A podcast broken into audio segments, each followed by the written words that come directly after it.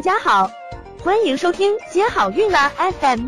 如果你正在准备孕育宝宝，却不知道怎么科学备孕，或者正和试管婴儿打交道，都可以来听听我们的好运大咖说。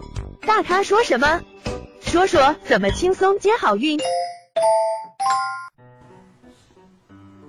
哪些慢性盆腔疼痛与不孕是有相关性的呢？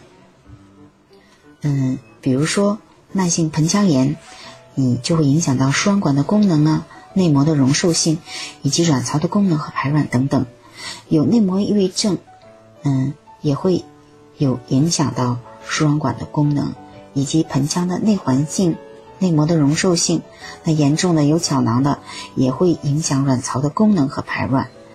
那盆腔肿瘤的发生呢，可能会，嗯，比如说你子宫长了肌瘤，嗯，或者是腺肌症，那你就有的时候可能需要做一些手术，那可能就会影响到生育。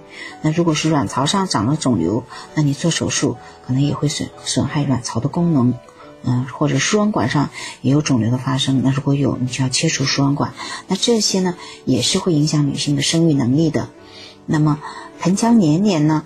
会影响到输卵管的蠕动啊，嗯，甚至年龄严重的把卵巢包裹上的呢，也会影响排卵和实卵的过程。